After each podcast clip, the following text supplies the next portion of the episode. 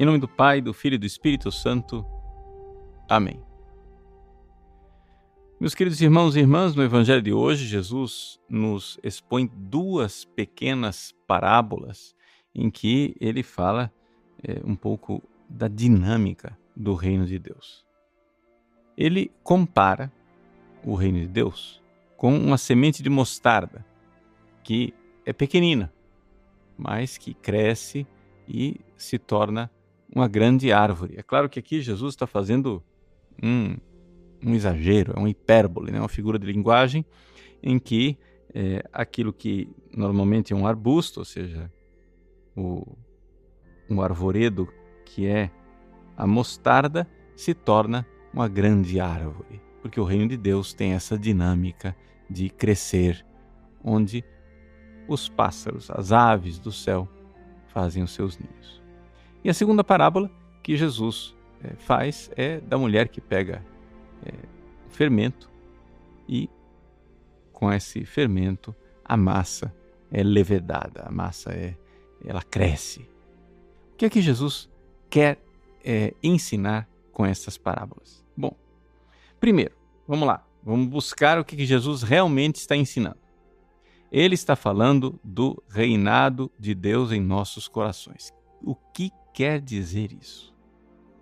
Quer dizer o seguinte: nós, seres humanos, fomos criados por Deus, estamos sendo chamados por Deus através da salvação que Jesus veio trazer nesse mundo para participarmos da vida de Deus no céu. Isso é que é o reino de Deus. Ou seja, nós, um dia, iremos participar da felicidade do Pai, da felicidade do Filho, da felicidade do Espírito Santo. Nós iremos ver a Santíssima Trindade. O que acontece, porém, é que essa realidade que nós iremos viver em plenitude no céu, ela já começa aqui na terra. Claro. Por quê? Porque Jesus veio para nos trazer esta realidade, esta semente do reino de Deus. O que Jesus quer, no entanto, nos fazer notar é que esta semente, que é pequenininha, ela tem um poder dentro de nós.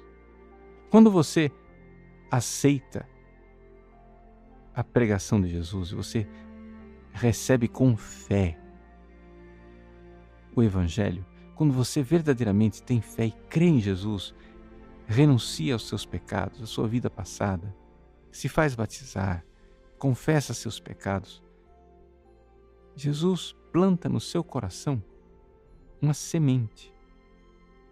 É uma modificação que acontece na sua alma em que você agora é chamado a fazer crescer dentro de você essa graça, essa realidade que está dentro de você. Em linguagem teológica, o que a gente é, pode dizer é o seguinte: é que uma vez que você, com a fé, aceita Jesus, aceita a fé da igreja, se faz batizar, recebe o perdão dos pecados através da confissão, ali Deus colocou a graça santificante no seu coração. É isso na linguagem teológica, é isso, ou seja, na sua alma. A sua alma recebe graça santificante. O que é, que é graça santificante? Veja, é uma participação na vida de Deus, na vida de Deus que é amor. A graça santificante é uma sementinha que é colocada dentro de você que é, sobretudo, uma capacidade de amar a Deus.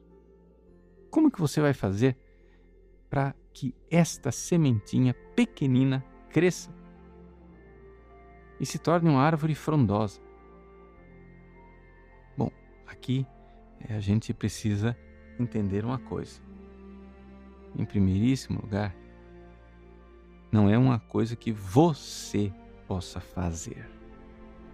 O que Jesus está dizendo aqui nessas pequenas parábolas da semente de mostarda e do fermento na massa é que existe uma dinâmica, um poder uma dinamis, uma dinamite que Deus coloca dentro de nós com a graça santificante, que é Ele quem vai fazer em você a santidade, é Ele quem vai fazer em você essa capacidade de amar, é Ele que vai transformar você neste cristão que está engatinhando, dando os primeiros passos, é Ele quem vai transformar você num grande santo.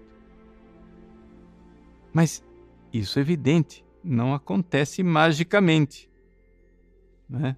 Alguma coisa nós temos que colaborar, alguma coisa nós temos que fazer com que dentro do nosso coração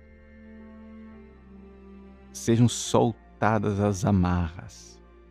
É como um pouco como o evangelho de ontem, que a gente falou da mulher encurvada.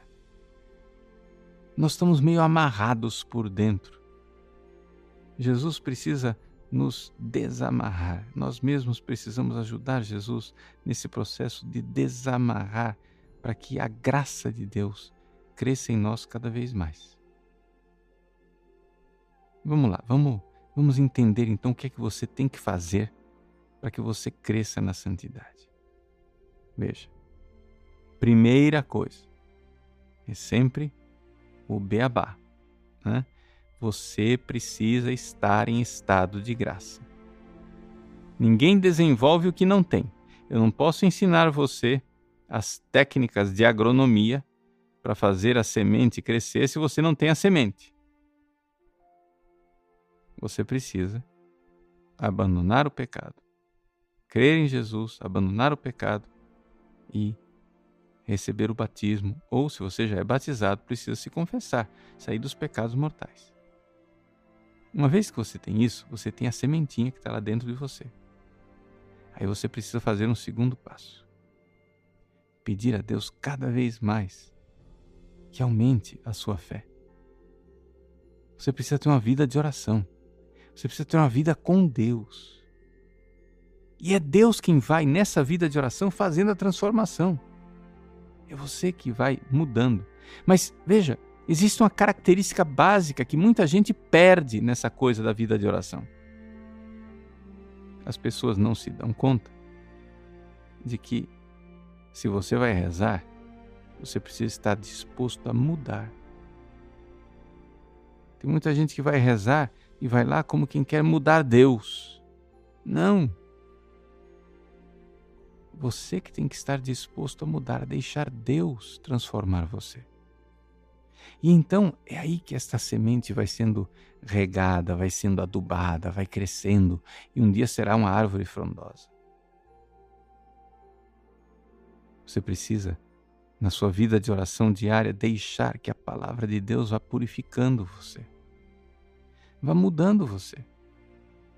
E o que é que Deus quer mudar? Bom, uma vez que você deixou os pecados grosseiros para trás, Deus, Deus quer que você vá aos poucos, né? Se voltando para Ele cada vez mais, corações ao alto, amando Jesus e amando a Deus nas pessoas, nas coisas que você faz. A sua vida de oração precisa ir para a sua vida, para o dia a dia.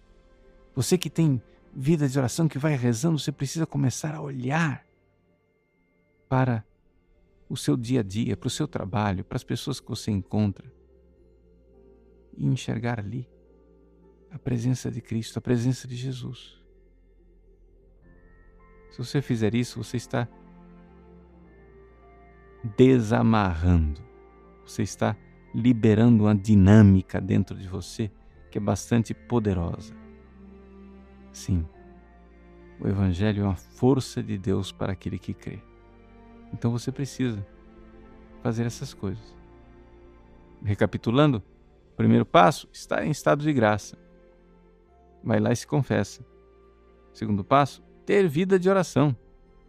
Vida de oração generosa, onde você esteja disposto a deixar Deus mudar você por dentro. E número três, fazer com que esta vida de oração vá transformando sua vida no dia a dia.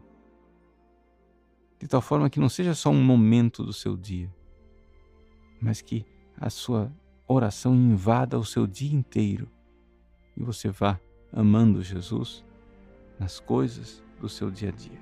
Se você fizer isso, né, se você colocar em prática essa receita de bolo com esses três pontos, você realmente né, está num caminho onde o fermento vai ter efeito, a massa vai crescer, o reino de Deus, a vida de Deus, o amor de Deus, a graça santificante vai crescer no seu coração. Deus abençoe você. Em nome do Pai, e do Filho e do Espírito Santo. Amém.